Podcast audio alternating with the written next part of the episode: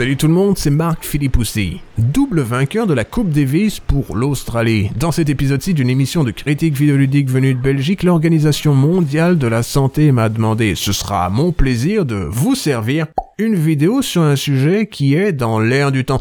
Pour s'en rendre compte, il suffit de regarder les images qui défilent actuellement à l'écran à une fréquence de rafraîchissement avoisinant les 60 fps. C'est la liesse. Ce personnage que vous voyez au loin et qui a l'air d'être euh, recouvert de sacs plastiques se trouve être euh, un ennemi dont vous n'aviez pas entendu le nom depuis des décennies. En 1999 sortait Resident Evil 3 sur la première PlayStation. Et vu que le temps est cyclique, vous le savez, il est évident ici que même si vous avez trouvé leurs données, vous cherchez l'abscisse en faisant à nouveau face à Nemesis, car c'est ainsi que l'on doit arriver à se consoler dans les années 2020, tandis même que le monde entier, c'est aussi ainsi que ce jeu s'inscrit dans l'ère du temps, car l'ère du temps est vicieux et peut-être même infecté, allez devoir vous battre contre les gens qui vous entourent, qui sont peut-être porteurs d'un virus transformé par la main de l'homme en une arme particulière et issue des laboratoires d'Umbrella. C'est de ça dont il sera question quand 16 mots ciselés sortiront de ma bouche afin de fendre l'air du soir. Bienvenue dans une nouvelle critique cruelle.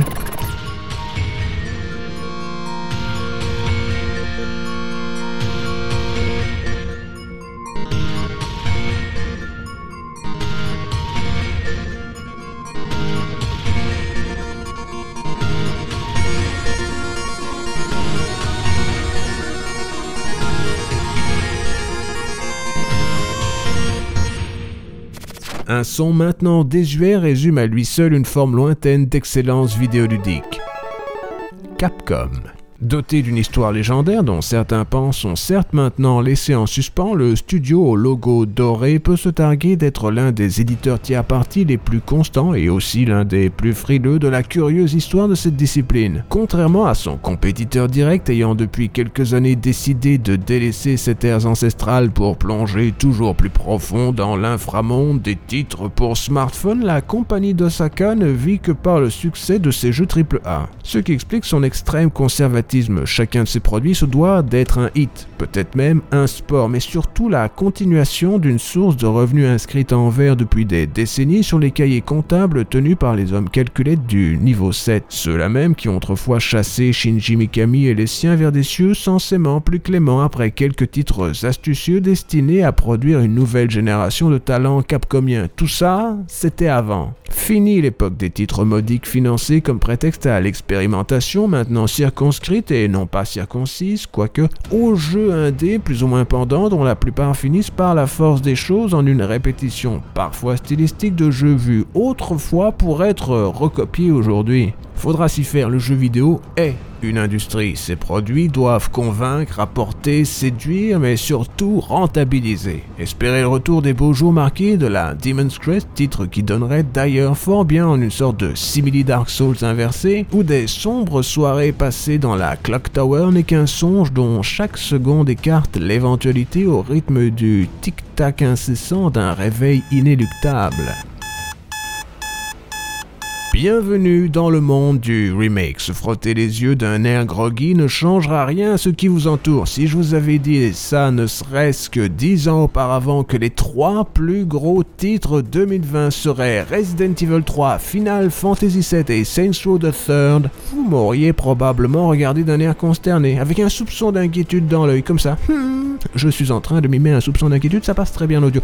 Comment sommes-nous tombés Simba? C'est assez simple en fait, mais aussi juste un peu déprimant. Tentons de comprendre. La seule forme d'évolution tolérée par le public vidéoludique repose sur l'amélioration des graphismes. Vous l'aurez compris en lisant les commentaires, mais comment les faire taire hier Telle est la question élémentaire lors de l'annonce de la Xbox Series X. La faune publique, fan de fun, fantasme du graphisme. Il veut plus de polygones, plus de shaders. Il n'est pas certain de comprendre ce qu'est le ray mais il sait qu'il en veut.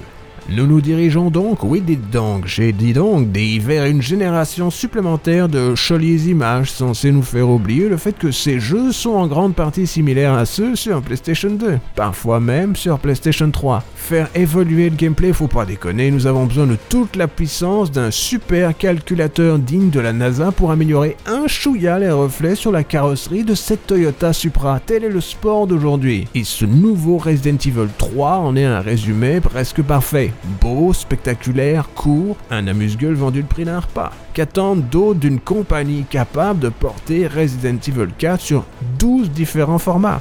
Avant de tomber dans la logique récursive qui est maintenant la sienne, Capcom fut construite sur le dos d'un homme, un seul, mais pas n'importe lequel. Il est donc licite qu'un périple insolite dans le domaine de l'épouvante vidéoludique nécessite un pèlerinage sur les hauteurs maudites du mont Fujiwara. N'ayez pas peur, je serai votre Sherpa. C'est de ces hauteurs insondables que nous entreapercevrons le futur. Tokoro Fujiwara est un homme aux instincts acérés. Conceptualiser les contours d'un concept ludique rigoureux est pour lui une seconde nature.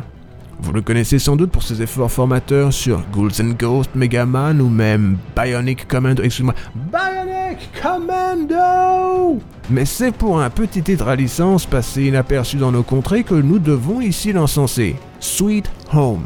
Sorti sur Famicom, ce projet visionnaire adapté du film éponyme vous propose de parcourir une maison hantée aux contours horrifiques, aux commandes d'un quintet d'esthètes aux capacités poète-poète plongées dans ces corridors de la mort. C'est à vous de résoudre les divers puzzles, quick time events. Oui, quick time events en 1989 preuve, s'il en faut, que Yu Suzuki n'a pas inventé autant qu'on le prétend et autres combats sanglants résolus comme ceux d'un RPG. Très gore pour l'époque, ce jeu au rythme sadique reverse constitue la première pierre angulaire du survival era. La preuve, il faut carrément, mais carrément, hein, y survivre à l'aurore. Quelques années plus tard, quand Capcom cherchera un projet digne de la première PlayStation, Fujiwara proposera à son protégé Shinji Mikami, en bon senpai qu'il est, de réaliser un remake de Sweet Home sur ce format autrefois futuriste. Soudain, l'histoire de l'horreur interactive était en marche. Bon, vous venez d'apprendre d'un air ébahi que le tout premier Resident Evil était déjà d'une certaine manière, mais aussi d'une manière certaine, un remake. C'est un choc. Faites gaffe à votre pression artérielle. Prenons un petit break, juste un petit, voilà, tout va bien, calme. La descente ira mieux. Maintenant, deuxième choc. Depuis quelques décennies, les vidéoludistes français tentent, et cela malgré leur incapacité presque totale à tirer une phrase correcte de leur langue natale, d'offrir la paternité de ce style à un petit titre local nommé Alone in the Dark. Une adaptation, comme vous le savez, du fameux film porno gay intitulé Alain dans la nuit. Ce petit classique confidentiel doté de décors précalculés tourné en Belgique afin d'obtenir au passage les fameux abattements d'impôts généreusement offerts par le royaume aux coproductions de ce genre est pour beaucoup le dernier grand rôle d'Alain Chabat.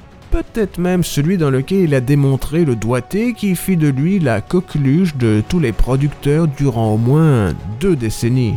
Raide, déplaisant, laid, mal foutu, dur à prendre en main, ces qualificatifs s'appliquent tant au protagoniste du film sus-nommé, ce n'est pas ça, après tout, il joue son propre rôle, qu'à ce fameux titre infogramme inventé par Frederick Reynolds, un homme dont les jeux, souvent dotés d'une odeur distinctive, ne sont appréciés que dans une très petite couche, encore une fois l'odeur de la population journalistique. Laquelle? Vous adorez l'horreur, vous aimez Dr House, vous trouverez encore meilleur Dr Hauser. Réalisé sur 3DO par River Soft, compagnie connue des fans de jeux dignes d'infogrammes pour leur hilarant Overblood, ce titre est le chaînon manquant dans la plupart des rétrospectives dédiées au début du Survival Era. C'est normal, il est assez difficile de se souvenir d'un jeu mineur, quoique fondateur par certains aspects, s'il n'est jamais sorti dans vos vertes contrailles, hein? surtout si on refuse de chercher des informations sur Internet. Toujours est-il clair et net comme une clarinette que face à l'apathie totale d'un monde occidental incapable de mettre la main dessus avant les efforts modernes de l'émulation, ce simulateur de manoir hanté, forme très étrange pour un manoir d'ailleurs d'être hanté, préfigure beaucoup de ses successeurs. Prenons un exemple au hasard, mais pas vraiment, les caméras. Comptez-les, elles sont trois, subjectives, objectives, vues par-dessus actives. Vous avez le choix, le reste, ma foi, est plus banal. Ce n'est pas ça, j'ai dit banal. Ce qui n'empêchera pas cette somme de puzzles, somme toute dispensable, quoique fascinante d'obtenir malgré ses qualités ludiques toutes relatives, une note de 7 sur 10 dans Edge.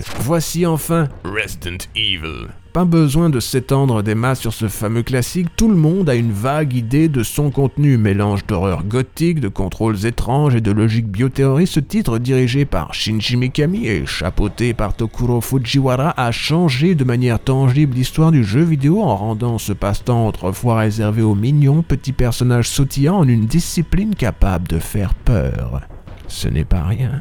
Sautons les époques et les lieux vers un nouveau Far West, contrairement aux trois titres précédents, je compte Resident Evil 0 dans le lot, ravi de raviver la même formule afin d'en tirer quelques dollars de plus, ce quatrième opus ose réinventer un classicus. Davantage porté sur l'action que ses ancêtres, mais cependant encore compétent dans le domaine de l'ambiance, grande différence avec les tentatives numéro 5 et 6 de la même licence, cette aventure où Léon S. Kennedy, mais est-ce bien lui, se retrouve dans le rôle du badass dude qui sauve la fille du président, fut le précédent suivi par le reste de la série. Sacré Mikami, même viré, Capcom profite encore de lui.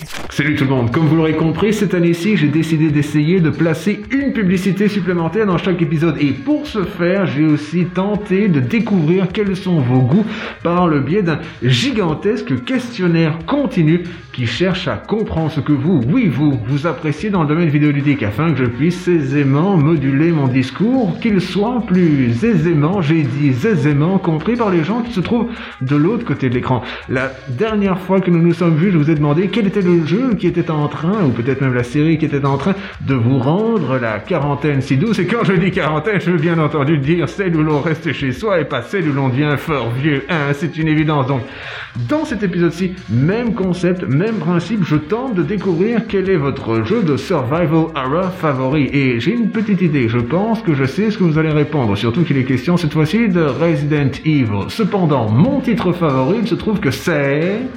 Je suis convaincu, et cela sans être ni l'un ni l'autre, que les commentaires sur cette vidéo mentionneront de manière massive la série Silent Hill. Faudra s'y faire. Le monde du survival horaire est souvent considéré de manière binaire, mais donner dans ce type de facilité n'est pas le style local, surtout quand il est question de mes favoris. Il me serait très difficile de tenter de me replonger dans les ruelles sinueuses de la ville silencieuse ou d'offrir mon esprit en pâture aux différents exemples terrifiants. J'ignore pourquoi, mais en ce qui me concerne, ils le sont vraiment tirés de la défunte série Siren. Alors, quitte à y être, autant botter en touche, choisir un petit titre charmant, limite désuet. Sorti six mois avant Resident, mais pourtant tout aussi evil, voici Clock Tower. Plus porté sur le dialogue que sur les films de Romero, ce titre culte issu de l'écurie Human constitue une curiosité d'un genre rare et délicat. Point and click horrifique aux mécaniques basées sur la panique, ce classique esthétique cite sans cesse l'italique pour le plaisir paroxysmique de son public.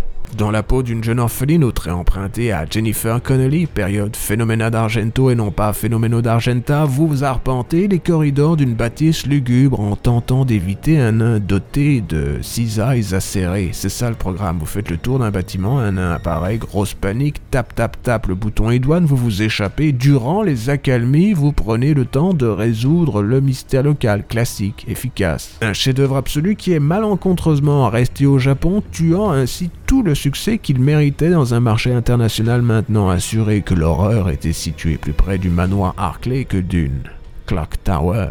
Avant même de commencer à mettre des low kicks vigoureux dans le titre pendant quelques minutes, il me semble important de souligner que j'ai malgré tout beaucoup de sympathie pour Resident Evil beaucoup de sympathie, sérieux, big up. Déjà, autant l'admettre, je suis sensible au charme des films d'horreur gothique dont la série s'inspire souvent. Non, pas ceux avec Cradle of Filth, pensez plutôt à Christopher Lee ou Vincent Price, Terence Fisher, Mario Bava, ce monde-là. D'ailleurs, sur une autre note, plus familière, moi aussi je réside en ville. Le hasard fait bien les choses, voir retranscrite en mode vidéoludique les réalités d'un quotidien urbain passé à zigzaguer entre chiens rageux et zombies ombrageux tout en évitant de tomber sous l'emprise d'un virus réalisé en laboratoire me plonge immédiatement dans l'ambiance du fameux jeu de survie. Ces challenges me sont par trop familiers, ils sont mon quotidien. Je sais pas si vous êtes allé à la poste récemment, mais la situation est critique et tac, mais oui, les rangers du risque. En plus, passer ces remarques existentielles, je me dois d'admettre que je suis un capcomien, un vrai. Leurs titres font partie de mes favoris depuis le début des 90s, voilà, carte sur table, transparence totale, tout ça. Ceci dit, Resident Evil 3 version 2020 est à deux doigts. Deux doigts assez fins d'ailleurs, peut-être des doigts de femme d'être une pure arnaque. Je répète, pure arnaque. Surtout si on pense à sa valeur d'usage, comme le dirait le marchand favori de Léon S. Kennedy. What are you buying? 5 heures de gameplay pour 60 euros, doublé d'un mode en ligne rajouté vite fait pour donner l'impression d'une bonne affaire et cependant trop mauvais pour être vendu tout seul. Le genre de bonus qui aurait toutes les difficultés du monde à percer dans le domaine du free-to-play et probablement besoin de deux ans de travaux intensifs supplémentaires pour cerner les valeurs, pas totalement nulles, mais cependant loin d'être évidentes d'un concept presque intéressant. Est-ce qu'on se fout de ma gueule? La question se pose. Est-ce que l'on se fout de ma gueule?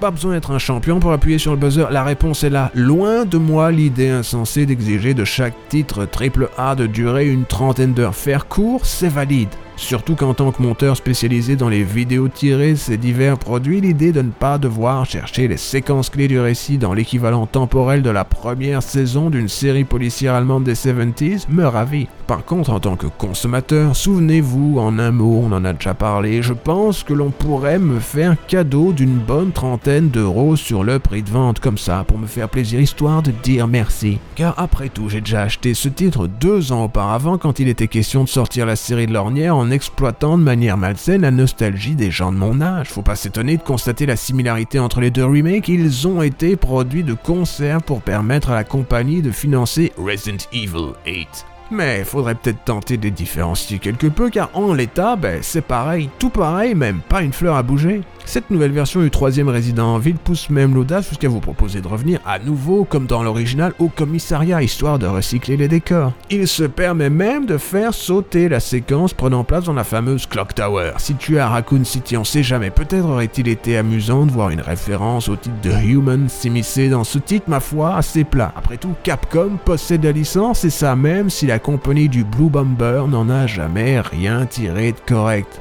Alors pour le coup, pas de Clock Tower, vous avez quoi à la place? Un hôpital spooky? Je comprends l'envie d'éviter de faire trop encore une bâtisse qui, qui fait peur dans un style anglais, hein, pas besoin d'expliquer. Mais si c'est pour passer d'un setting médical aseptisé devenu malsain à celui qu'il est encore plus d'une station expérimentale d'Umbrella, à quoi bon? Pourquoi pas sortir les vieux poncifs péraves, tiens, qui taillaient du genre mais ouais, en fait, l'antidote dont Gilles avait besoin se trouve dans un vieux carnaval désaffecté rempli de clowns, certes récemment sorti de prison, mais aussi zombie et unijambiste, car qui pourrait bien croire qu'un endroit aussi innocent pourrait cacher des crimes contre l'humanité Je veux dire, merde quand même, il existe une fine ligne, disons 2 mm entre 12 sur 10 et ah, 12 sur 10. Capcom, enfin quoi Merde quoi, Capcom quoi Merde, Capcom, merde quoi, Capcom Capcom, merde quoi Merde, Capcom, merde J'imagine que si l'on insiste pour être optimiste, ce Resident Evil 3 futuriste n'est pas techniquement déplaisant. Après tout, c'est le même jeu que le précédent. Le même, à la virgule près, toujours aussi fluide, toujours aussi jouable, surtout sur PC, pour ce que j'en comprends, quelques subtilités similaires à celles introduites lors de la sortie de Resident Evil 3 sur PlayStation 1 s'immiscent même dans votre arsenal. Créez vos propres munitions, esquivez l'ennemi d'un petit pas de côté, les fondamentaux sont là. Il est d'ailleurs assez étrange de pouvoir esquiver Nemesis avec une manœuvre aussi simpliste. On imaginerait qu'une portion des améliorations consenties sur ce modèle repose sur diverses tentatives d'augmenter ses réflexes. Après tout, il semble doué dans le domaine ô combien complexe de la balistique. En ce qui concerne le reste, vous êtes aussi en terrain familier. Cela joue, mais peut-être n'avais-je pas remarqué cette subtilité autrefois. Il est enfin possible d'ouvrir quelque peu l'angle de vue de la caméra afin de voir ce qui vous entoure quelques millièmes de seconde avant qu'un zomblard quelconque vous ouvre la nuque d'un coup de canine. C'est assez pratique j'espérais voir une fonction de ce genre faire son apparition dans la série depuis quelques années, pour ne pas dire quelques décennies. Autre bonne note, le casting. Mettre une top modèle dans les combat boots de Jill Valentine est certes assez comique, surtout que l'actrice au bras de Barbie est cependant censée être un soldat de métier, mais elle s'en sort assez bien pour qu'on puisse oublier l'étrangeté de la situation. Idem pour le nouveau Carlos qui ressemble comme deux pesos à Barack Obama, il est plutôt doué. J'ignore d'ailleurs si les acteurs choisis pour interpréter ces divers rôles se doublent eux-mêmes si oui dans quelle langue, mais les voix sélectionnées pour accompagner leur physique semblent plus que correctes, surtout en espagnol. Aviez-vous remarqué, qu'il t'a passé plus de temps que nécessaire sur le casting, que l'actrice choisie pour incarner la nouvelle Gilles ressemble quelque peu à une version moderne de Mila Jovovich? Une décision assez sage car on ne sait jamais que Paul W.S. Anderson daigne enfin lâcher l'emprise qu'il maintient sur les adaptations capcomiennes le temps d'admettre que sa femme ne sait pas jouer. On pourrait enfin imaginer un reboot cinématographique plus qualitatif doté des mêmes talents modiques des deux côtés de l'écran. En ce moment, l'homme, bien décidé à donner coûte que coûte une carrière à son épouse, la dirige dans une version bas budget de Monster Hunter où il me semble qu'elle soit une militaire de carrière quadragénaire portant du rimel ou un dragon tridimensionnel doté d'un accent russe à couper au couteau. J'en suis pas certain. Tout n'est pas acheté dans ce remake. Le réel problème peut être résumé en ce simple constat mathématique demandé à 5 studios 4 directeurs, 2 designers et une armée de développeurs de réaliser la nouvelle version d'un classique ne peut pas donner un titre doté d'une vision. Il manque à ce gigantesque chantier une petite étincelle, un certain souffle, ce petit supplément d'âme que seul un créateur au des franches peut injecter dans un projet de cette ampleur pour le faire passer du statut de produit à celui d'œuvre. Il manque, pour faire simple, un nouvel équivalent des talents capcomiens d'antan. Masanori Komine et Takashi Ishihara sont loin d'être des bras mais ils ne sont que des employés. Leur boulot est d'obéir, accomplir la basse besogne, mettre une boîte sur les étals, ce n'est pas d'inventer. Or, il y a quelques années de ça, Capcom a osé donner un brin de liberté à Koshi Nakanishi, talent mineur s'il en est, et il en est sorti Resident Evil 7, l'une des rares bonnes surprises de la génération précédente. Espérons qu'ils lui laisseront la latitude nécessaire à continuer cette démarche dans le huitième opus, car faire du surplace pour le reste de ma vie dans les couloirs du passé ne m'intéresse pas plus que ça. Autant l'admettre à ce stade, la seule raison pour laquelle je ne regrette pas le temps passé sur cette nouvelle mouture du troisième résident en ville. C'est que je l'ai terminé en deux jours, les doigts dans le nez, divers podcasts dans les oreilles, tout en mettant un smoking sur un chimpanzé, tandis que nous repeignions mon salon avec l'aide d'une échelle pendant une pandémie. Pour toutes ces raisons et bien d'autres, ma note finale en ce qui concerne ce remake très fluide de Resident Evil 3 sera de petit roulement de tambour. 2 sur 10. Et nous y voilà encore un épisode supplémentaire de la nouvelle version de Critique Réel. Dans cet épisode-ci, il est évident que j'étais Marc Philippe aussi, double vainqueur de la Coupe Davis pour l'Australie. Mais il se trouve que bien entendu, et non, c'était moi le masque, le fameux critique vidéoludique venu de Belgique. Donc j'espère que si vous avez apprécié cette vidéo, vous ne trouverez pas excessif de ma part de tenter de vous convaincre de mettre un pouce vers le haut. J'espère aussi bien entendu que si vous avez regardé tout ceci et que vous n'êtes pas d'accord, vous tolérez l'idée de nous mettre un pouce vers le bas. Espérons peut-être aussi que je puisse vous convaincre à vous abonner si vous avez envie de voir davantage de vidéos de ce type, ou peut-être même de mettre les notifications afin que celles-ci vous soient véhiculées avec une véhémence et une vélocité dont on se peut dire qu'une seule chose, c'est qu'elle mérite bien entendu d'aller à la vitesse de la lumière, car je suis le masque, le fameux critique vidéoludique venu de Belgique. Dans le prochain épisode, je ne sais pas de quoi il sera question, mais je serai ravi de vous retrouver pour parler de jeux vidéo.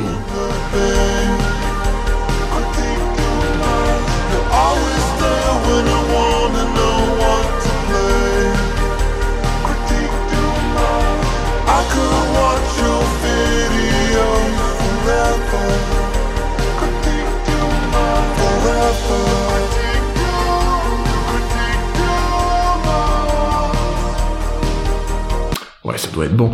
À bientôt.